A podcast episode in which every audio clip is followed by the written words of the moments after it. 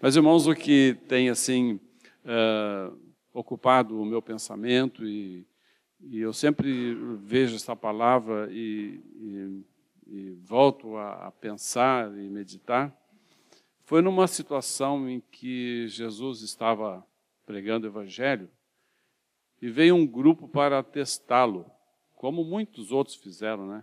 Jesus foi testado muitas vezes. E a resposta que ele dava era sempre arrasadora, né?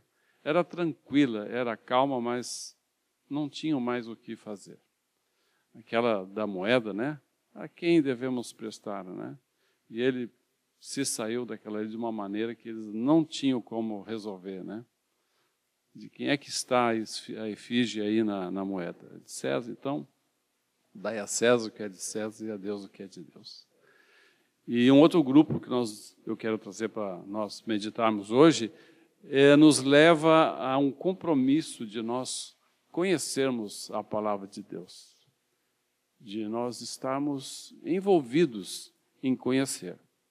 Que a, Jesus mesmo disse: Vós uh, examinai as Escrituras porque elas testificam de mim, de fato testificam do Senhor.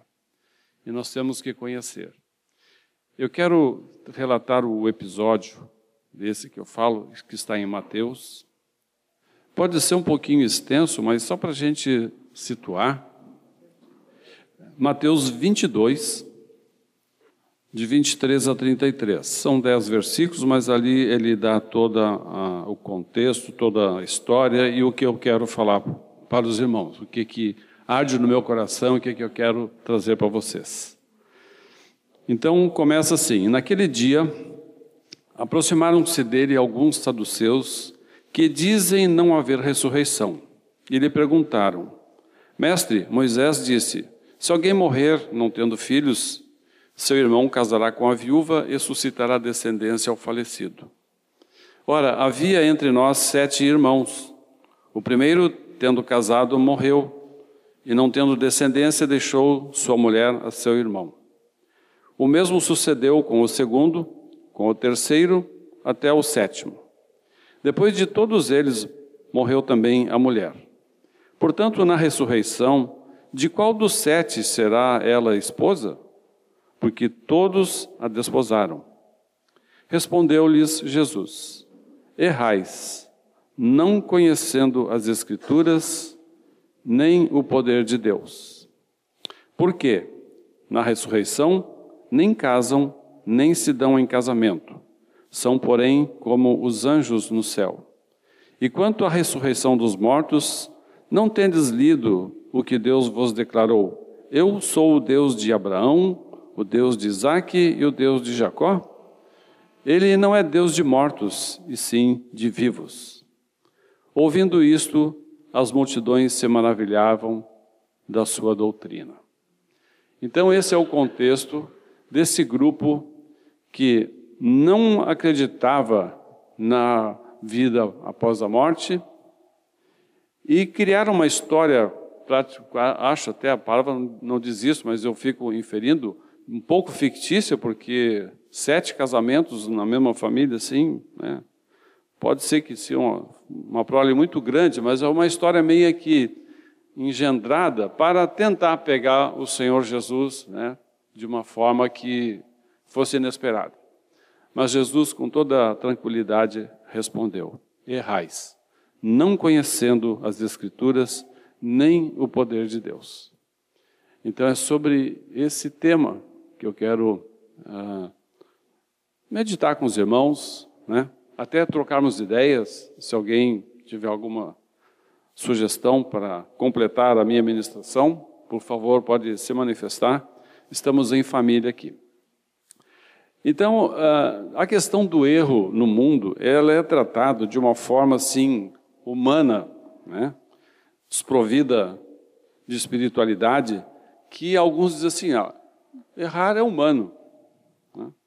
E outros ainda dizem assim, não, o erro só erra quem faz. Né? É o que se ouve dizer por aí. Mas nessa situação, Jesus disse, errais por não conhecer as Escrituras nem o poder de Deus. E nós sabemos que uh, quem está militando para que a gente realmente não aplique as Escrituras e se aplique, faça alguma coisa errada, é o inimigo das nossas almas que quer nos desviar do propósito do Senhor.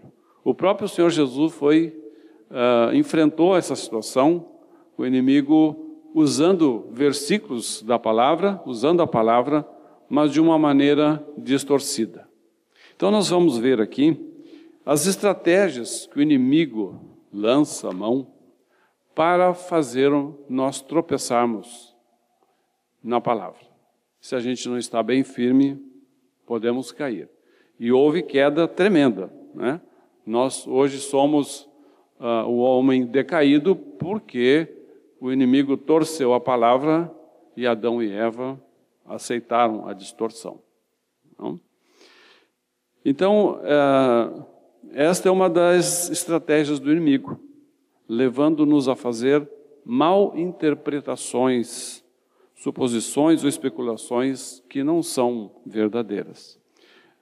Então, esse episódio que aconteceu uh, com Eva, nós lemos em Gênesis 2, 16 e 17, a ordem que o Senhor Deus deu a, Adão. Diz ali no texto: E o Senhor Deus lhe deu esta ordem: De toda a árvore do jardim comerás livremente, mas da árvore do conhecimento do bem e do mal não comerás, porque no dia em que dela comeres, certamente morrerás. De que maneira o inimigo deturpou a palavra? Em Gênesis 3, de 1 a 5, nós lemos a maneira. Está escrito assim, ó: Mas a serpente, mais sagaz que todos os animais selváticos que o Senhor Deus tinha feito, disse à mulher: É assim que Deus disse: Não comereis de toda árvore do jardim?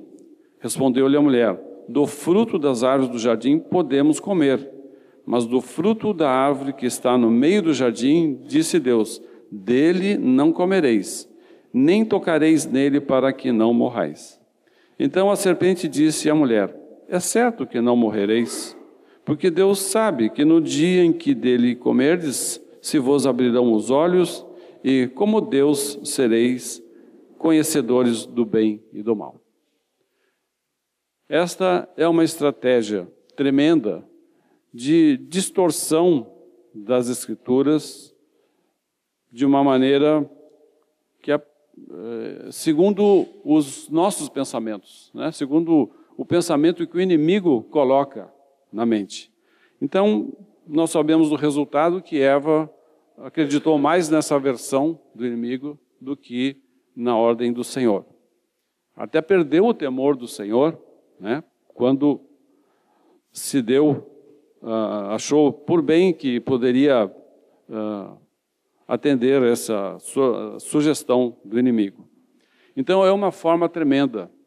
Nós uh, recebemos essa, esse ataque do inimigo onde vem deturpando a palavra, fazendo suposições, especulações errôneas. Uh, uma outra situação que o inimigo também atua e tem exemplo bíblico tremendo, nós sabemos que Jesus é o Verbo que se fez carne. Jesus é a palavra viva, ele é o pão da vida. Então a palavra, Jesus, a vida de Cristo, é, está associada com o nosso alimento. Né? A palavra do Senhor é o nosso alimento. Nós lemos, irmãos, em Juízes 6, 1, 6, uma estratégia tremenda que o inimigo usa até hoje que nos tira a palavra de uma forma muito interessante, muito sutil. Nós podemos, eu vou ler aqui o que eu tenho impresso, porque procurar na Bíblia é, com uma mão só é muito complicado. Então, em Juízes 6, versículos de 1 a 6, contam um episódio muito interessante. Fizeram os filhos de Israel o que era mal perante o Senhor por isso o Senhor os entregou nas mãos dos midianitas por sete anos. Prevalecendo o domínio dos midianitas sobre Israel, fizeram estes para si, por causa dos midianitas, as covas que estão nos montes e as cavernas e as fortificações. Por quê? cada vez que Israel semeava, os midianitas e os amalequitas, como também os povos do Oriente, subiam contra ele. E contra ele se acampavam, destruindo os produtos da terra, até a vizinhança de Gaza, e não deixavam em Israel sustento algum, nem ovelhas, nem bois, nem jumentos, pois subiam com os seus gados e tendas e vinham como gafanhotos, em tanta multidão que não se podiam contar, nem a eles, nem aos seus camelos, e entravam na terra para a destruir. Assim Israel ficou muito debilitado com a presença dos midianitas. Então os filhos de Israel clamavam ao Senhor. Esse relato mostra exatamente que a estratégia do inimigo contra o povo de Israel naquela oportunidade era privar esse povo de ter acesso ao alimento. Então eles não uh, semeavam e não colhiam, porque os inimigos usaram essa estratégia. Não, acho que o texto não fala, podemos inferir de repente que não houve nenhuma luta uh, direta entre eles de espada ou coisa, mas a, a, a luta era que eles não tinham como a comida para sobreviver. Plantavam e não tinham. O inimigo roubava a comida. E hoje nós podemos experimentar essa estratégia do inimigo. O inimigo roubando a palavra de nossas vidas. Se nós negligenciarmos, não estarmos atentos, a palavra vai ficando esquecida, vai sumindo e ele vai roubando. E nós vamos passar por, como diz aqui, vamos ficar muito debilitados sem a palavra do Senhor. É uma estratégia tremenda, porque a gente muitas vezes dá prioridades a tantas coisas, né? Eu mesmo acontece, a gente fica lendo uh, tantas coisas muitas vezes e não dá a prioridade devida à palavra que devemos ler e colocar no nosso coração, na nossa mente, para termos um estoque de alimento para que o inimigo não venha a roubar. E, e com isso a gente fique fortalecido e não debilitado. Uh, também pode acontecer que a gente perde a palavra. Essas coisas eu estou comparando com o povo de Israel, porque a, a Bíblia diz que o, o que aconteceu com o povo de Israel é sombra das coisas que acontecem conosco hoje em dia. Então aqui veja como é possível perder a palavra. Em 2 Reis, no capítulo 22, versículos 8, 11 e 13. 2 Reis 22, versículos 8, 11 e 13. Está escrito assim no versículo 8: Então disse o sumo sacerdote Ilquias ao escrivão Safã: Achei o livro da lei na casa do Senhor. E o Quias entregou o livro a Safã e este o leu. Versículo 11. Tendo o rei ouvido as palavras do livro da lei, rasgou as suas vestes. Versículo 13. Ide e consultai o Senhor por mim, pelo povo e por todo o Judá, acerca das palavras desse livro que se achou, porque grande é o furor do Senhor que se acendeu contra nós porquanto nossos pais não deram ouvidos às palavras deste livro para fazerem segundo tudo quanto de nós está escrito. Então, esse livro ficou perdido. Até não me parece que em torno de 20 anos ficou esquecido o livro da lei. O povo que recebeu a lei do Senhor, a palavra do Senhor escrita, negligenciou, perdeu as escrituras. Quando o, lei, o rei aqui retomou a escritura, viu o quanto eles tinham negligenciado e não obedecido ao que estava determinado no livro da lei do Senhor, ficou de fato muito aborrecido e viu que uh, não fizeram segundo tudo quanto estava escrito, como diz aqui, a respeito de nós, né? A respeito do povo de Deus. Uma outra situação, então, é uma deturpação da palavra. Em 2 Pedro, Novo Testamento agora, capítulo 3, versículos 15 a 16, o, o apóstolo já nos alerta disso aqui. Diz assim, ó: "E tende por salvação a longanimidade de nosso Senhor, como igualmente o nosso amado irmão Paulo vos escreveu, segundo a sabedoria que lhe foi dada." ao falar acerca desses assuntos, como de fato costuma fazer em todas as suas epístolas, nas quais há certas coisas difíceis de entender, que os ignorantes e instáveis deturpam, como também deturpam as demais escrituras para a própria destruição deles. Então existe uma intenção clara de deturpar a palavra. Isso é uma forma de nos roubar a palavra, né, de tirar de nós, vir com deturpações que não condizem com aquilo que o Senhor realmente falou. Uh, Paulo dá conselho a Timóteo, em 1 Timóteo 4,7, diz assim: Mas rejeitai as fábulas profanas e das velhas caducas, exercita-te pessoalmente na piedade. Né?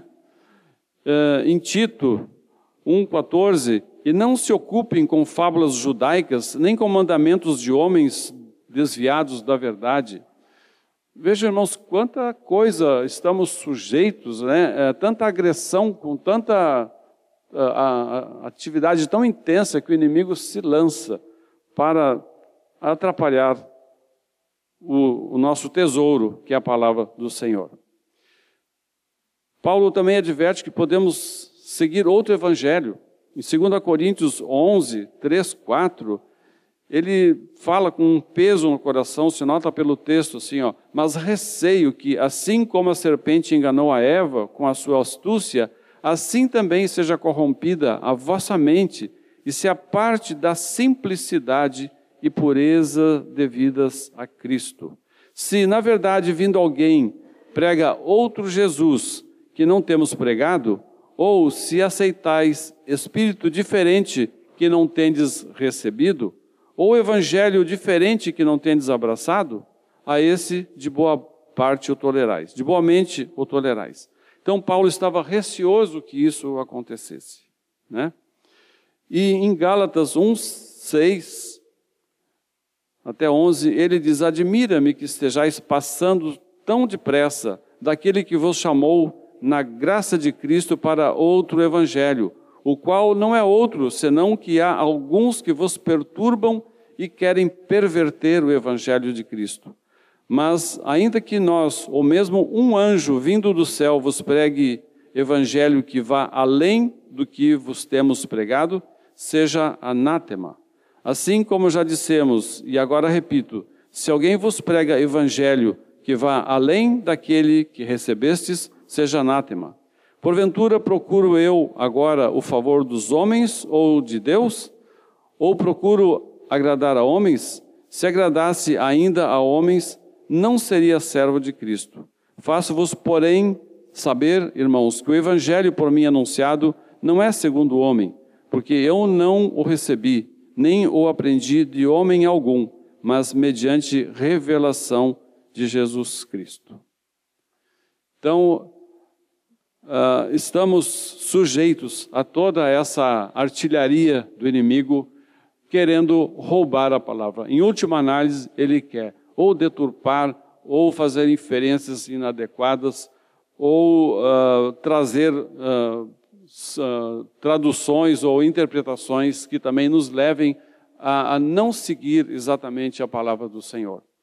E muitos caem nesse engano. Né? Muitas vezes a palavra do Senhor está dita tão claramente, mas uh, parece que tem uma, um bloqueio na mente né? que, uh, que faz a dificuldade de pensar. Tem o texto em João, Evangelho de João, capítulo 1, versículo 12, que diz assim: E deu-lhes o poder de serem feitos filhos de Deus. Todo aquele que crê no Senhor, né, foi dado Deixa eu ler o texto corretamente. É João 1,12. Isso. Mas a todos quantos o receberam, deu-lhes o poder de serem feitos filhos de Deus, a saber, aos que creem no seu nome. Então existe um dito por aí, popular, que Deus é pai de todos.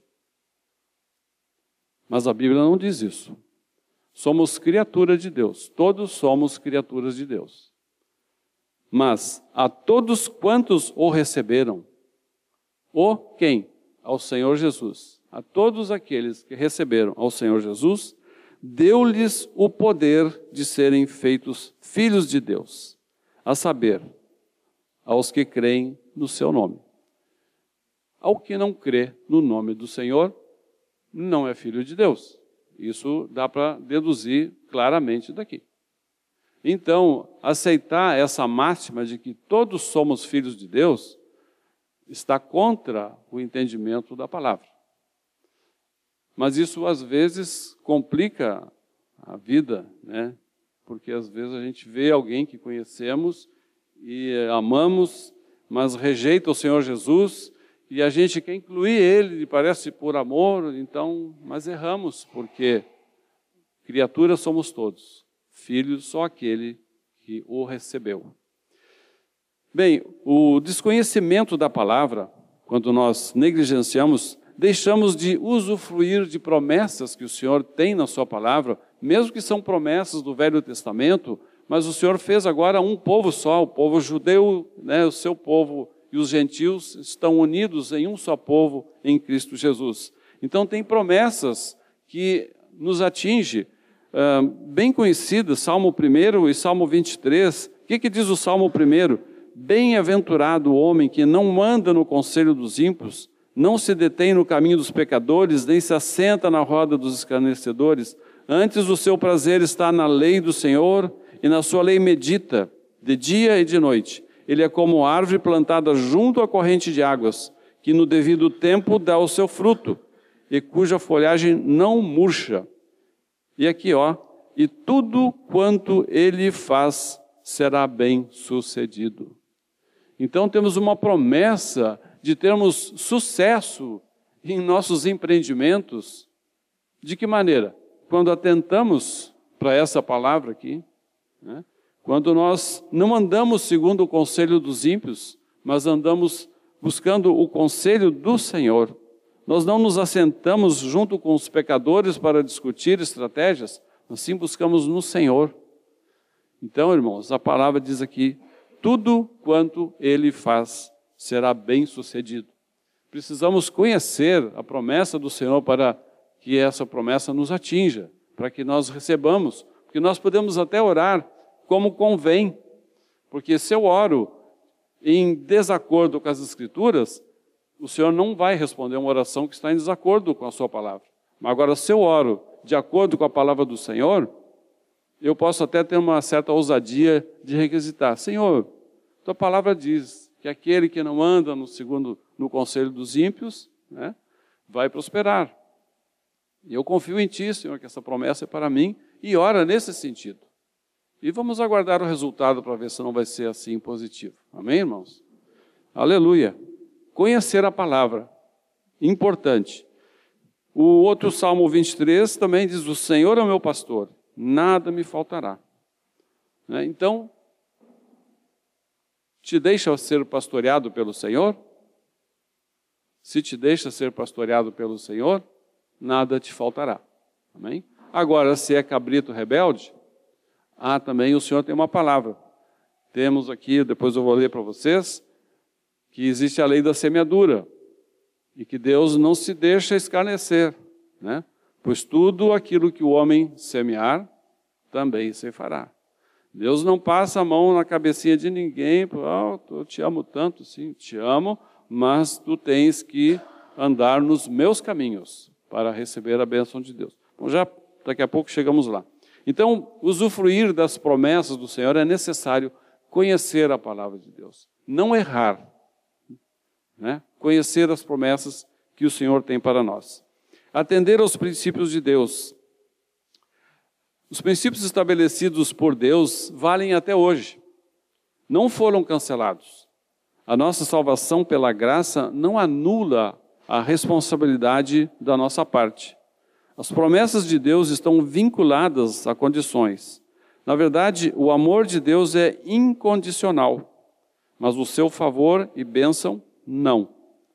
Os princípios estabelecidos por Deus devem ser satisfeitos para que recebamos as promessas. Isto não cancela a graça de Deus, mas nem promove a nossa salvação pelas obras. Mas veja aqui, ó, em Isaías, capítulo 1, versículos 19 e 20, Deus age conforme o livre-arbítrio de nós querer ou recusar. E está escrito aqui nesse texto: Se quiserdes e me ouvirdes, comereis o melhor desta terra. Se quiserdes e me ouvirdes. E o versículo 20 diz: Mas se recusardes e fordes rebeldes, sereis devorados à espada, porque a boca do Senhor o disse. Então o Senhor coloca a nosso dispor o se quiserdes e me ouvirdes. É o chamado livre-arbítrio. Agora, se você escolher não me ouvir e não fazer o que eu mando, terá consequências. Então, Deus age conforme nossa livre escolha. Deus não nos obriga a escolha, a escolha é livre. E Salmo 1, versículo 1 diz: Bem-aventurado, ah, já li, né? Bem-aventurado o homem que não anda no conselho dos ímpios, não se detém no caminho dos pecadores, nem se assenta na roda dos escarnecedores. Decisão de não andar no conselho dos ímpios. Deus age pela nossa escolha, recebemos bênção ou maldição de acordo com a nossa escolha. Em Deuteronômio 11, 26 a 28, está escrito assim: ó, Eis que hoje eu ponho diante de vós, o povo de Israel, a bênção e a maldição. Eis que hoje ponho diante de vós a bênção e a maldição. A bênção, quando cumprirdes os mandamentos do Senhor vosso Deus, que hoje vos ordeno. A maldição, se não cumprirdes os mandamentos do Senhor vosso Deus, mas vos desviardes do caminho que hoje vos ordeno, para seguirdes outros deuses que não conhecestes. Então o Senhor coloca diante de nós a escolha: tu queres seguir a mim ou a outros deuses? Então a bênção vem se nós seguirmos ao Senhor. O Senhor espera do nosso coração que a nossa decisão seja para Ele. Mas a nossa decisão é livre. E aqui temos que entender as consequências que sofremos pelas nossas decisões, nós, na verdade, hoje somos frutos das nossas decisões, decisões na nossa vida. Somos frutos das decisões certas e de, das decisões erradas. Muitas vezes estamos pagando um preço por uma decisão errada. Vemos muito frequentemente né, pessoas com problema, uh, pai solteiro ou mãe solteira, né, tiveram uma atitude errada e acabam, acabam pagando um preço alto de uh, ter um filho e não ter pai, ou não ter a mãe junto, de maneira assim que estão atrapalhados na vida. Por quê? A lei da semeadura. Estão pagando o preço de ter feito uma decisão errada, de não andar nos caminhos do Senhor, não andar em santidade de vida.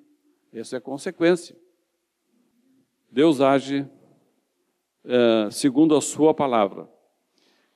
E essa lei da semeadura que está então em Gálatas 6, 7, Está dito ali: não vos enganeis, de Deus não se zomba, pois aquilo que o homem semear, isso também se fará. É, no, no, na vila onde nós estamos ah, ajudando os irmãos a, a, ter uma congregação, que é lá na Restinga, tem uns irmãos lá que uh, estiveram em, uh, em presídio, foram presidiários, ex-presidiários, estão livres agora, graças ao Senhor eles tiveram que pagar o preço, mesmo convertidos, pagar o preço por suas atitudes erradas. Né? Deus não livrou eles da prisão.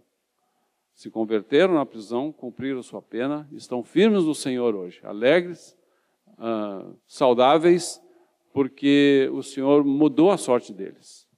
Mas tiveram que pagar a sua pena. O Senhor não passa a, a, mão na cabeça de ninguém. Aquele jovem rico que chegou ao Senhor Jesus disse: O que devo fazer para herdar a vida eterna? Ah, sim, já fizesse tudo que acha que tem que ser feito, mas ainda te falta uma coisa. Vai, vende tudo que tem, dá aos pobres e me segue. Mas, ah, se fosse hoje em dia, numa ajeitação de palavra, a gente, os apóstolos poderiam ter dito assim: ó, ou nós hoje em dia podemos dizer assim, escuta, é que Jesus não está muito bom humor hoje, é, ele não é tão durão assim não, porque sabe, dá, dá, um, dá um pouquinho para os pobres aí, depois volta de novo para falar com ele, ou seja, a gente tenta né, a, ajeitar a palavra para acolher todas as ideias que a gente quer, achando assim que nós amamos mais aquela pessoa do que Deus. Né? Deus, se Ele estabelece a sua justiça, os seus princípios, é porque temos que crer na palavra que toda a vontade de Deus é boa, perfeita e agradável. O Senhor, Ele é soberano, Ele conhece todas as coisas muito mais do que nós. Ele conhece até a natureza humana e sabe como é que é essa natureza. Então, essas as consequências de não obedecer ao Senhor naquilo que Ele estabelece pode até levar à morte física. Tem um exemplo muito tremendo aqui em Êxodo. Vejam vocês assim, Êxodo 25, 12 e 14, Deus dá as instruções. E depois, em 2 Samuel, algum tempo depois, ocorre a consequência. Então, em Êxodo 25, 12 a 14, as instruções são as seguintes, sobre a arca da aliança. Fundirás para ela, para a arca, quatro argolas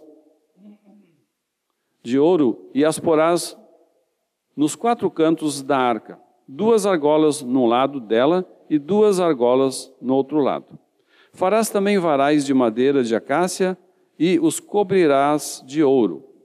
Meterás os varais nas argolas aos lados da arca para se levar por meio deles a arca. Olha a instrução do Senhor de como devia ser levado a arca. Colocar os varais nessas argolas para que através desses varais fosse carregado a arca. Olha o que, que aconteceu em 2 Samuel, capítulo 6, versículo de 3 a 7.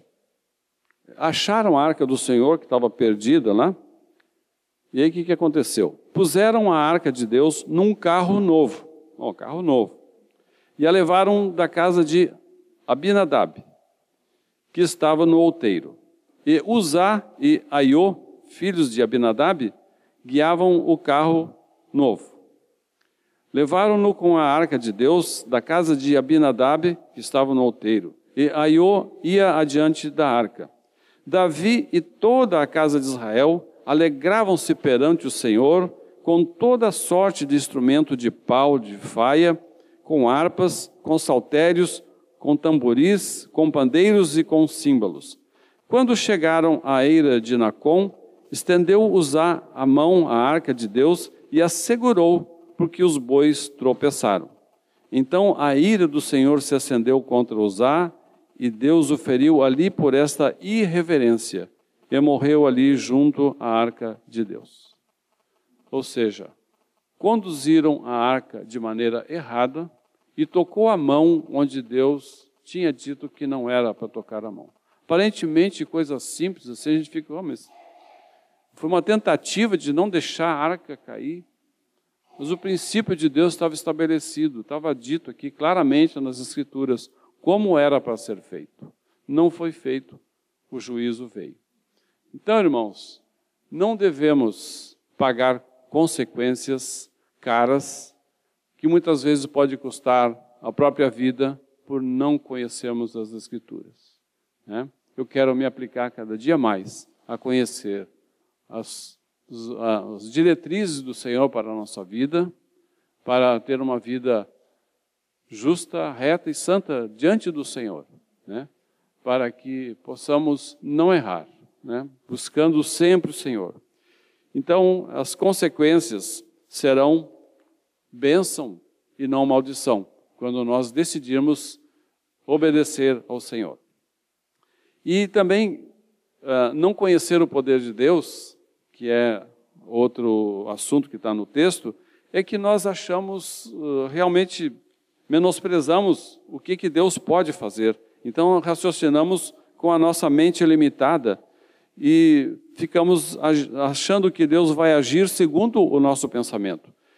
Então temos diversas histórias onde que o poder de Deus se apresenta de tal maneira que foge a toda e qualquer uh, pensamento humano, a toda e qualquer conjectura nosso. Uma delas é a travessia do Mar Vermelho do povo de Israel. Né? Como é que eles iam imaginar que Deus fosse agir tão poderosamente? Alguns até refutam, não, mas era um, um ponto no mar ali que veio um vento muito forte e afastou as águas e passaram ali.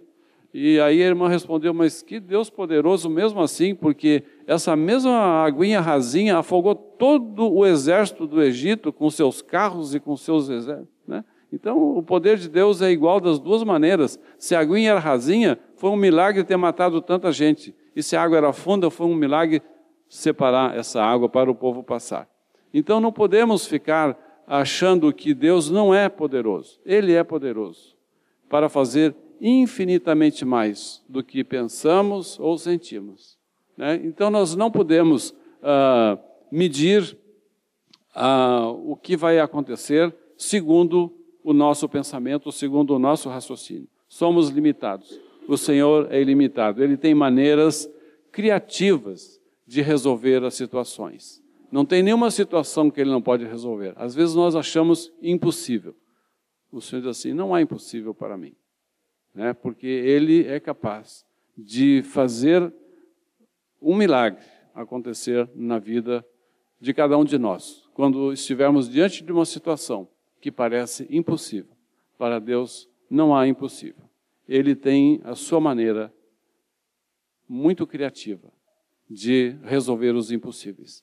Vamos crer nessa palavra, irmãos. Nós temos um Deus dos impossíveis. Nós temos um Deus que não quer que nós erramos. Ele quer que nós conheçamos a palavra, ele quer que nós conheçamos o poder de Deus, para não ficarmos andando à mercê de qualquer ideia, de qualquer suposição ou de qualquer interferência inadequada. O inimigo está ao derredor querendo tirar a palavra, deturpar a palavra, nos atrapalhar com isso aí. Mas vamos ficar fiéis à palavra do Senhor, buscar conhecer. Amém? Vamos tomar esse propósito? em nome de Jesus, buscando cada dia nos encher da palavra do Senhor. Quero orar por vocês. Pai, eu sou grato a Ti, Senhor, porque a Tua palavra, Senhor, nos diz que precisamos estar cheios de Ti, colocar em nosso coração a Tua palavra para não pecar contra Ti.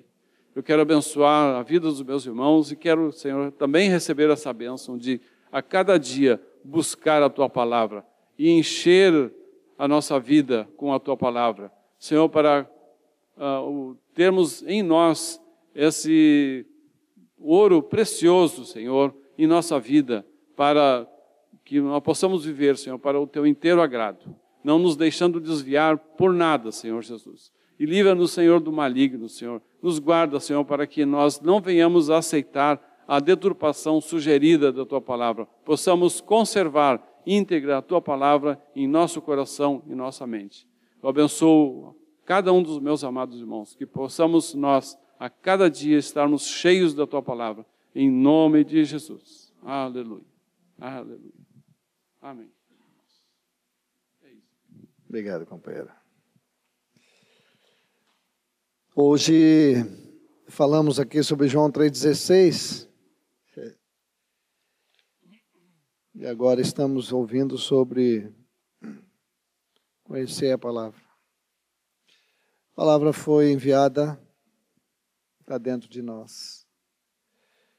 Se nós não meditamos na palavra diariamente, eu quero dizer para vocês que já ouvi vários irmãos dizerem isso, que não fazem isso.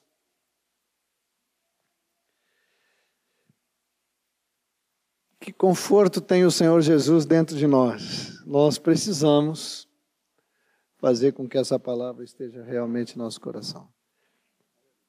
E temos que crer que Ele é poderoso para cumprir o que diz. Amém? Não conhecemos as Escrituras nem o poder de Deus, né? mas o poder que Ele tem para cumprir o que diz. Amém, amados? Glória a Deus.